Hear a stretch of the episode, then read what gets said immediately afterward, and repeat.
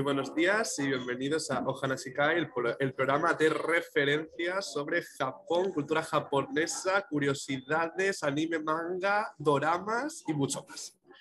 Estamos aquí con Saruki-chan, Álvar y Kurumi-chan. Konnichiwa. Konnichiwa. Konnichiwa.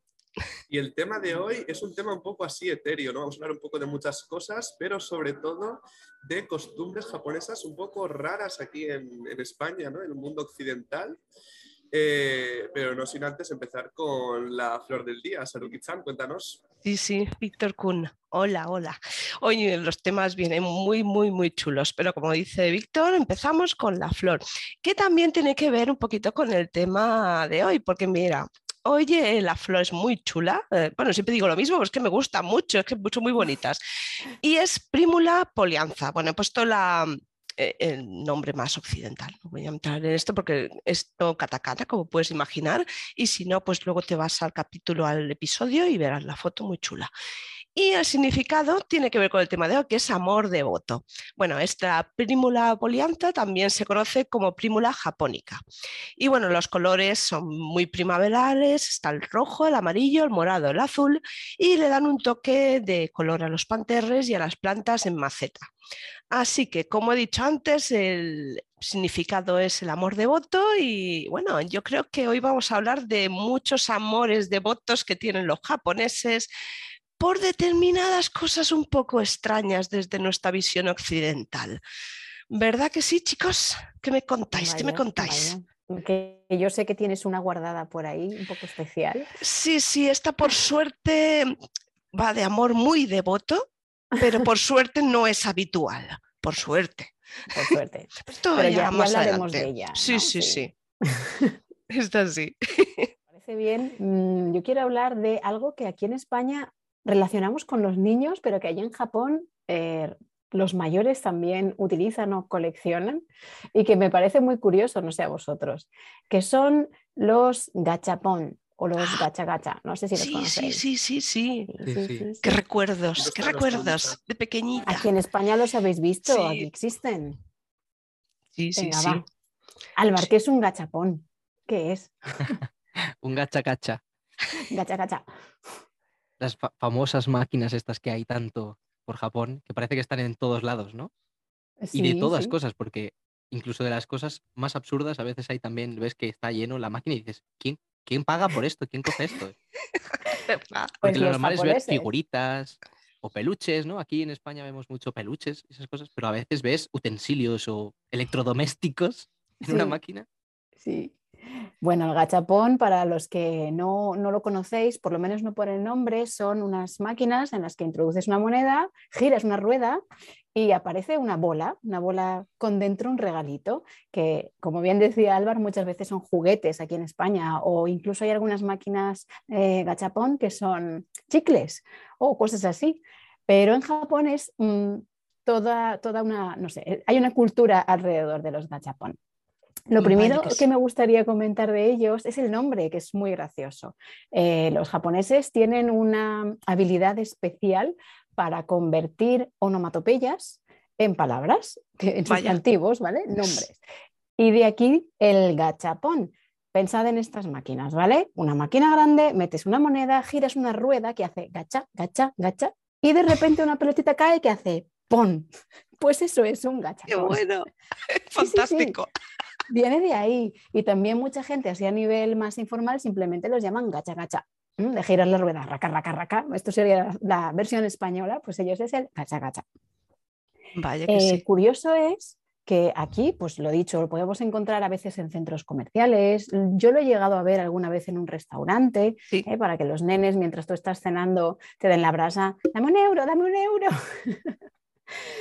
Pero en Japón lo, hacen uso de estas máquinas pues todas las personas mm, a las que les guste, da igual la edad que tengas. Y como decía Álvar, pues tienes muñecos o utensilios o colecciones completas de, pues no sé, llaveros o pins o de alguna serie en concreta y la gente se deja el jornal literalmente para conseguir ese muñequito especial que están buscando.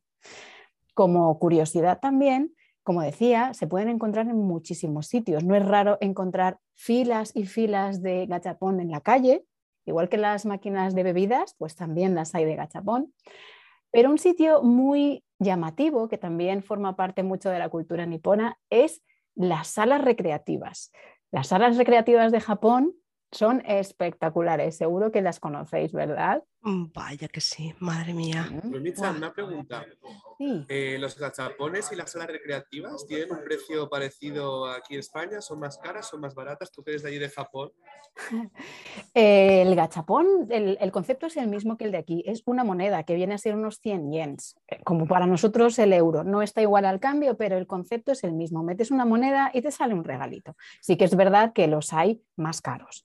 Pero bueno, eh, los recreativos, pues más o menos igual. Lo curioso de los recreativos es que suelen ser edificios muy grandes, de varias plantas. Y los gachapón los encontramos en la entrada. Justo cuando entras están las máquinas de gachapón y están también las, las grúas, estas, los ganchos que tú metes dinero. Ah, sí, me acuerdo, sí, palancas, sí, sí. Sí. ¿Verdad? Intentas coger, pues no sé, un peluche o a lo mejor un secador de pelo, como decía. Es que es muy raro, ¿vale? Aquí en España lo vemos como muy curioso. Pues en la primera planta, la entrada, el reclamo es el gachapón. Luego en las salas recreativas tienes otras plantas para algo curioso como los purícura, que son estas fotografías pequeñitas con cabinas que te puedes disfrazar, etc. Otra planta suele estar dedicada a cualquier tipo de videojuegos, desde los más comunes como yo que sé, mm, Super Mario o Zelda, que por cierto, mira ahora que los nombro, eh, voy divagando un poco, pero ¿sabéis que tanto en el juego de Zelda, de The Legend of Zelda, como en Super Mario Party, creo que el 5, si no me equivoco, hay un minijuego que es un gachapón? Anda, qué curioso. Sí, sí, dentro de los videojuegos aparecen los gachapón. Pues mira, Anda, de verdad guay. que no lo había preparado, pero me ha salido así. Bien, hay una planta toda de videojuegos más comunes y también de los más raros, como las máquinas de tren o los taiko, cosas así. Y luego las recreativas arriba, arriba del todo suelen tener los arcades, esos antiguos de los años 80, etcétera, que todavía existen. El, el- ¿Cómo era? El Street Fighter o alguno de estos. Que Bueno, el Street pasada. Fighter es 80-90. No, 80-90, bueno, ese era, ese- ese era el que jugaba yo, ese y el Tetris, Sí, madre sí, de sí. Dios. Sí, sí, sí. Tekken. El También. Tekken. bueno, sí. Pero yo pensaba más bien en los Space Invaders y todo esto, ¿sabes? Los, los Ah, bueno, sí. Sí, sí, sí. Vaya. Bueno, tan arraigado está lo del mundo del gachapón en, Japón, tan normal. No quiere decir que todo el mundo lo haga, ¿eh? solo pues, a los que les gusta estas colecciones. Pero tan arraigado está que aparece incluso en el mundo de los eh, doramas, se puede ver. Y hay un dorama en concreto que salió el año pasado en el que el personaje principal es coleccionista de estas cosillas. El dorama tiene un nombre muy largo, pero yo mm, os lo digo, se llama Konin Todoke ni Hano Shita Dake desu ka, que es un, un rollo romanticón, ¿vale? Pero una de las características de la chica es que colecciona eh, juguetes que consiguen los cachapón, normalmente comida o animalitos. Yo, yo en lo de gachapones, eh, sí Sí. que, mm, no, hace unos meses, porque yo tenía en mi, en mi podcast un Japón Noticias, y eh, encontré un gachapón de una compañía aérea, que si no recuerdo mal era ANA, la compañía japonesa, y, y bueno, tú metías, no me acuerdo por qué importe, pero bueno, inferior al importe de un billete, y te salía eh, un billete sorpresa en tu gacha. Oh, Sí, sí, sí, era auténtico, vamos. Y como decía, como dicen aquí, me lo quitan de las manos. Pues eso. De verdad, o sea sí, que sí, hasta es- tal extremo llega. sí, Es, sí. es increíble. Sí, sí, sí. Sí, sí, está muy chulo. tiene mucha cultura. Qué guay. Mm. Sí, también eso me ha recordado a los, a los eh, sushis giratorios. Hay algunos en los que también cuando metes los platos que has consumido, te hacen un gachapón. En lugar de meter monedas, metes Anda. los platos y te hacen un sorteo y te regalan algo, un llavero. Ah, eso es con un- verdad. Anda, ¿A Es que verdad, sí? sí. Anda, qué chulo. Pues mira, ese no, no, me- no me suena a mí. Pero vamos, y, y lo que dices tú de, de los arcades, bueno, el nivel high level de la gente que va ahí, que los ves ahí ya profesionales. O sea que esto ya es una mayor. auténtica locura. Es una auténtica sí, sí. locura. Sí, sí, sí. Que no son solo jóvenes como aquí, que parece que las recreativas sean para las juventudes, ¿no? Allí ves gente de, Mm. de todas las edades que te dan un palizón al videojuego que sea. Sí, sí, que lo flipas, sí. Incluso el juego este que es de bailar, que a veces ves a un Ostras, viejo sí. bailando y dices, ¿cómo puede moverse así? Si yo no puedo. Sí, porque son asiáticos. Increíble. sí, yo lo llevan ya en vena, ya. Eso tiene que venir por el ADN. Y bueno, haciendo breakdance. sí. Qué fuerte.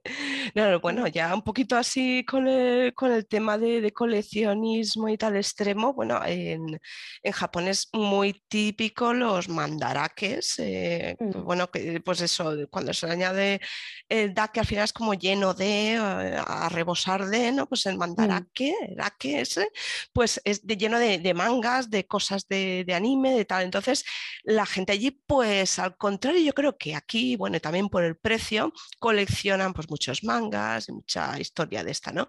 Y de ahí, eh, bueno, habrá gente que, como todo el mundo, que va y se queda ahí leyendo su manga que sale todas las semanas, lo deja en la estantería y ya está. Allí es bastante habitual. Y eh, sobre todo es muy habitual por el precio que tienen comprarse los libros y coleccionar pues colecciones completas de mangas, eh, Mm. libros de todo tipo, cada uno lo que le guste. Pues eso tiene un nombre muy particular eh, y se llama sundoku. Es una palabra japonesa originaria de, de la época Meiji y bueno, eh, está, viene de dos partes, ¿no? La parte de la unión de dos términos, de sundeoku, que es apilar las cosas como para, pues bueno, para ir a buscarlas más tarde, y la de dokusho, que es, significa leer libros. Pues bueno, la idea es apilar libros que luego vas a leer, de ahí la, palabra la idea. la idea. Entonces, bueno, pues empieza la idea así, ¿no? Mira, este me llama la atención, tal, como puedes mm, observar aquí detrás. Mm. Yo padezco esto en grado grave ya y no Sí, tengo yo también, ¿eh? Te remedio. acompaño en el sentimiento. Sí, no tengo remedio, pero no solo en físico, en digital también. Entonces, bueno, lo mío es un- absolutamente una locura total, pero es una locura de muchos japoneses y de hecho, bueno, eh, hay muchos eh, youtubers y demás que, bueno, cuando te graban se ve detrás la colección de libros que tienen y es absolutamente flipante. Y Mm. la verdad es que esa... Pero bueno, eh, hay que... También los hay occidentales, porque los locos de los libros estamos en todos lados, pero es curioso que la palabra y el término es de origen japonés. Así que, ¿vosotros qué? Eh, ¿Os gusta esto del sundoku o qué? Yo soy un poco también de Sundoku porque tengo un montón de libros que no me leo, pero ahí están siendo bonitos. Yo Haciendo también. sí. bonito, ¿eh? Pero qué, qué bonitos quedan, ¿verdad? Mira, qué bonitos. Esto es de kanji de aquí, madre mía. Mm. Esos Algún quedan día. preciosos. ¿eh? Ah, quedan buenísimos. Pero lo, lo bueno es que se compran con la intención de usarse y, y cuando lo compras tienes esta ilusión, ¿eh? De, "Guay, con esto voy a, con esto Sí. voy a, a guardarlo en un estante y a no verlo nunca más. Luego los ves todos los días y dices, algún día lo tengo que leer. Pero Sí. no, no pasa. Sí. Y luego te lees el método con Mari y dice, no tienes que tener libros en casa. Y tú dices, madre mía. También dice que tiene que solo puedes tener en casa aquello que te dé gozo, como dice, como dice ella, ¿no? Te dé felicidad. Pues a mí me da mucho gozo, ¿eh? Sí. ¿Qué te digo? me da mucha felicidad. Así que yo puedo tener muy pocas cosas de otra, pero de libros, por favor, que no me falten. Mm. Así que yo en eso soy, ya te digo, estadio 4, grave, gravísima, este ya no tengo remedio. A favor del Sundoku. a favor, venga, a ponerse un docu. bueno, y eh, no sé si vosotros tenéis que añadir alguna cosita más, pero yo tengo una muy jugosa, pero la quiero dejar para el final, final. No, esa, esa para el final. Yo sí que querí- querría añadir por lo del sundoku o el gachapón o lo que sea, la, la- la filia que tenga cualquier persona, en el buen sentido de la palabra. Ahí en Japón está bastante aceptado, siempre que Mm. sea algo aceptado allí, eh, hasta el punto de que es curioso que en tu puesto de trabajo, en tu empresa, en tu mesa, en tu lo que sea, puedes hacer sundoku o puedes tener tus gachapón allí colocados, ¿sabes? Te dejan que decores tu zona de trabajo con lo que a ti mía. te parezca bien. Sí, sí, que si a ti te gusta eh, los cantantes coreanos y quieres ponerte un abanico y una toalla y dos pósters, pues puedes. ¿Sabes? Me parece ¡Qué súper cool. pasada! Para mí es ciencia ficción aquí en España. Aquí en Mm, España no- para trabajar no puedes ponerte a veces ni deportivas en un sitio. Pues Efectivamente. está bien visto Sí. que, que tú- mejor, sí, a lo mejor es una cultura empresarial de allí de Japón, ¿no? No tiene Sí. algo que ver. Quieren que te sientas cómodo, ¿no? mm. Puesto de trabajo. Sí. A mí me Genial. gustaría comentar una cosa Mm, sobre el tema de los gachapones, porque yo siempre lo había visto aquí, pero aquí en España al final tenemos los, los gachas estos que son como una, una bola, ¿no? De, de Mm. plástico, que dentro tiene o una bolita de estas de goma o algún juguetito, pero no son tan elaborados. Allí tienen Efectivamente. llaveros de una serie que a lo mejor no ha visto casi nadie, o además están muy bien hechos, o sea, bien pintados, no, no son como aquí que te ves pues, un Son Goku ahí medio tuerto o mal pintado. Es que es muy exagerado, está muy bien detallado y muy bien hecho allí. Sí, sí, como los Hasta tal punto Mm, que seguramente conozcáis, conozcáis el barrio este de Akihabara, Mm, que es el mítico barrio que todo otaku desea ir porque está lleno de mangas y de anime y de figuritas. Bueno, pues hay una planta entera en uno de esos edificios, no sé deciros cuál ahora mismo, pero hay una planta entera, o sea, de un edificio de a lo mejor 18 plantas, una es solo de gachapones, sí, sí. entera. Mm, Y es que hay de todo, o sea, de todas las series que podáis imaginar, hay. Es increíble. Sí, sí.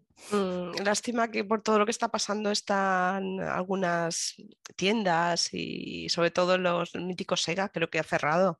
Y si no Sí, está Segas, varios. mm, Sí. una, es una lástima, la verdad que, bueno, supongo que luego eh, cuando todo esto vuelva otra vez a su normalidad, pues volveremos otra vez eh, con todo esto o cosas nuevas, diferentes que están por venir, que también no se sabe muy bien. Sí, ¿no? lo de los Segas están intentando hacer lo de eh, crowdfunding, no sé si hay- Sí, es el decir, entre crowdfunding. muchas personas mm, ponen un poco de dinero para mantenerlos porque efectivamente por Mm. la pandemia no se podían abrir y han, han cerrado muchos tip- típicos, no, perdón, míticos de, sí. de barrios Mm. importantes. Mm. Pero bueno, todo volverá y lo del gachapón no morirá, igual que el pachinko y todo esto que viene unido y es otra cosa curiosa. Mm. Sí, sí, Todo- sí, todo sí. volverá. Sí, bueno, eso sí, eso. Esto le queda larga vida al pachinko. Vamos, Bueno, Bueno, larga vida. Me gustaría comentar una cosa más antes Claro. de llegar a- al, Claro, claro. al tema así, boom, que tiene Sara. Y es que yo no lo sabía, pero ahora nunca lo había visto hasta que no fui allí. O sea, al igual que tienes en los gachapones, ¿no? Que te dan, al final gacha es un poco arbitrario, ¿no? Suele ser algo que te toca, pero que tú no decides que te toque. Mm. Pues cuando yo fui allí, vi que en, había gachapones, por ejemplo, de Dragon Ball, ¿no? Y te daban una figurita y una carta. Pero resulta que la carta esa la puedes meter en una máquina arcade y puedes jugar con el personaje que te ha salido Sí, en la sí, sí. máquina arcade.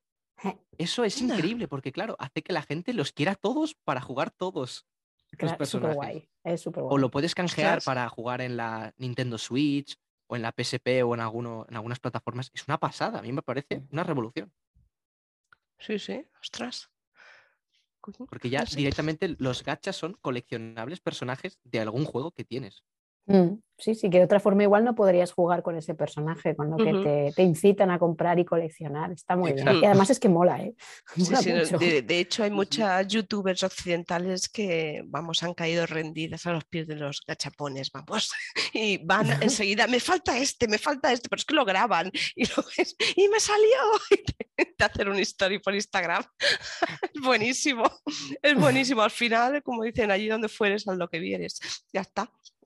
Eh, sí. Sí. Es que es llamativo, es llamativo, ¿eh? Pero lo del tema del sundoku también. O sea, quiero decir, lo del gachapón no suena más raro porque para nosotros suena, pues yo, ¿para qué quiero juguetito este? Son no? cosas de Aunque niños, quizá desde aquí. Mm. Lo vemos así, pero no tiene por qué. Y es lo que dice Álvaro, es que si Mm. encima te van a permitir, si eres un jugón, te van a permitir con, jugar con un personaje que Claro. desbloqueas solo así, pues es una pasada.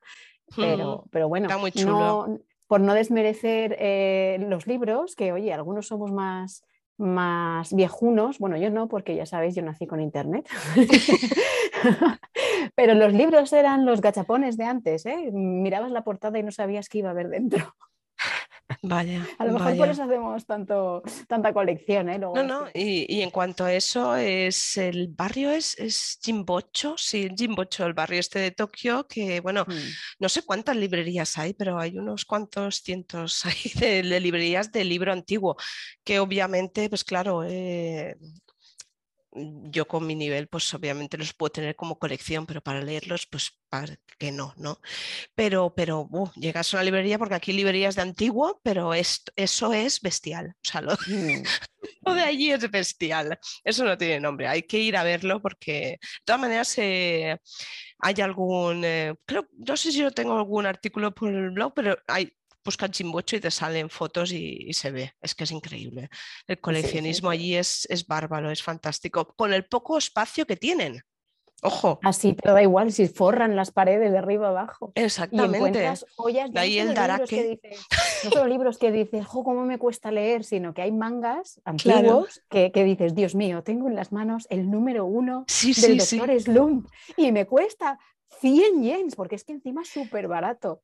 Mm. ¿Cómo no vas a dedicarte a coleccionar mangas? Yo sería, vamos, a mí me echaban de casa. Claro, pero eso en, Bueno, Ja- en Japón realmente tampoco está, es- o sea, como te pases ya está mal visto. Como te sí, pases de sí. pasarte. O sea Sí, que sí. tienes que llegar a un límite de esto que mm, si pongo un pie más allá ya me miran mal. Ojo. Pero, pero qué bueno que coleccionar libros o gachapones está bien, pero Sara, hay cosas un poco más raras que coleccionar que a lo mejor son un poco más. Sí, sí, bueno, ¿no? esto es un poco creepy, eh, es un poco creepy, por suerte no es em, algo muy extendido, ni a nivel japonés ni a nivel mundial, ¿no? Pero hay un señor, un a médico. Mm, Sí, sí, sí, sí. Hay un señor que era, era porque está muerto ya, eh, se llama Fukushi Mas- Masaichi, es un japonés médico de profesión, bueno, era un japonés médico de profesión, su hijo también ha continuado esta profesión.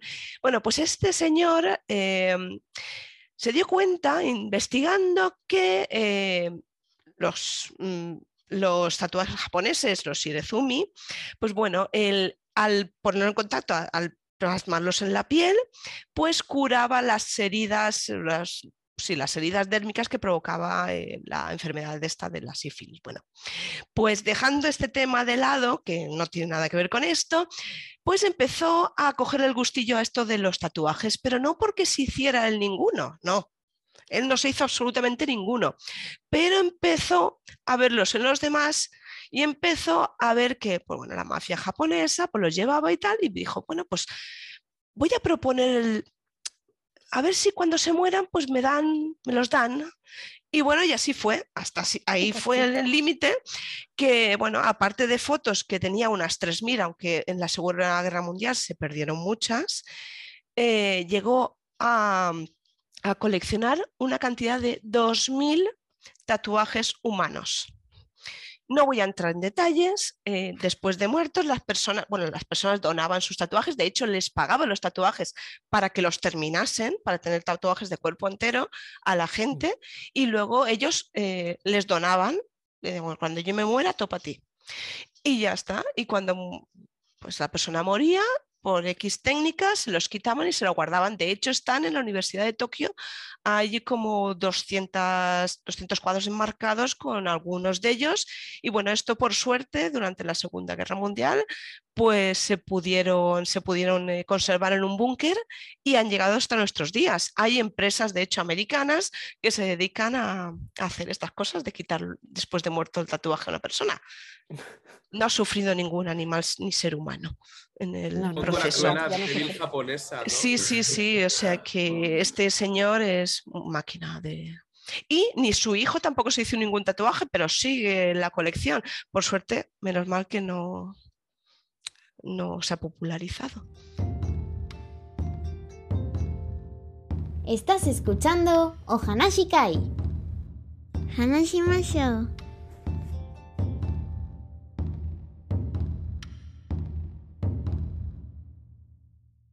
El Kotowasa de hoy que tenemos aquí es un poco centrado, ¿no? Como estamos últimamente en la cultura de, de la inversión, ¿no? De, de ser emprendedores, pues es un poco, no, bueno, os lo leo.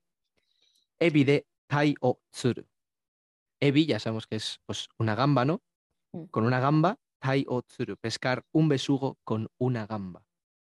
Es un poco lo que diríamos, ¿no? Cuando, cuando estamos empezando un negocio, ¿no? O queremos empezar a hacer algo y tenemos pocos recursos y Mm. hacemos lo que es una inversión, ¿no? Para, para intentar llegar más arriba de lo que estamos con muy poco, ¿no? Un poco eso. ¿Se os ocurre algún ejemplo de, Uy, sí, cosa. meter 100 yens en un gachapón y que te salga la carta de Son Goku, por favor. Eso es una inversión pequeña para un premio muy grande. Sí, sí, sí. Sí, eso es como las criptomonedas. Pero bueno, eso es otro tema. Pero sí. Sí, sí, sí. Yo la verdad es que se me da muy mal lo- los proverbios y todas esas cosas, así que cedo la palabra. Es un poco escalar, ¿no? Mm. Empezamos como cuando empiezas a construir algo desde muy poco, ¿no? Pero vas, vas poco a poco cada día, ¿no? Yendo a más. Lo que pasa es que hoy en día está extrapolado a lo que has dicho tú, ¿no? Y lo de las criptomonedas, ¿no? O las inversiones. Que hoy se juega mucho con eso, ¿no? Hoy inviertes 10 euros, mañana 20, luego 30 y así vas subiendo hasta que lo pierdes todo. Exacto. Efectivamente. Pero bueno, es un poco utilizar los pocos medios que tenemos para conseguir un medio, para conseguir un objetivo muy grande. Hay también un proverbio, pero creo que no es japonés, ¿no? Que dice, un, un buen estudiante no requiere de buenos materiales para ser un buen estudiante. Mm. Como que realmente con malos, malos recursos, si un estudiante es buen estudiante, puede seguir adelante e incluso llegar mucho más arriba que alguien que es un mal estudiante pero tiene buenos recursos. Mm. Claro, La intención de mejorar, ¿no? También. efectivamente. Vaya que sí. Y la suerte. Porque si tienes materiales de mierda es complicado sacar buena nota. Sí, pero También. si eres tenaz, pues igual lo sacas. Claro. Es ponerse al final. Y como dicen, eh, ah, mira, estamos en plan de, no de proverbios, de refranero español. Hace más el que quiere que el que puede, ¿no? Pues, pues Mm. hay que echarle ganas. Así que si estás estudiando japonés, ya sabes. Échale ganas. Gambate, gambate. Ah, El bien, gambate. gamba. ¡Ah! Muy bueno, Bien. muy bueno, muy bueno. Víctor Kun, es ahí, te ha dado. Pues nada, hasta aquí el programa de hoy y la temporada. Quedamos por finalizada con este nuevo año lunar en febrero del 2022. Mm. Yo me despido desde el Starbucks de Valencia. Este espacio no está patrocinado por Starbucks, pero estoy porque acabo tarde del trabajo. Estaba. Y nada, eh, esperemos que vaya genial la siguiente temporada. Un abrazo muy fuerte y nos vemos muy pronto. Mátane. Mátame. Matane. Matane. 拜拜。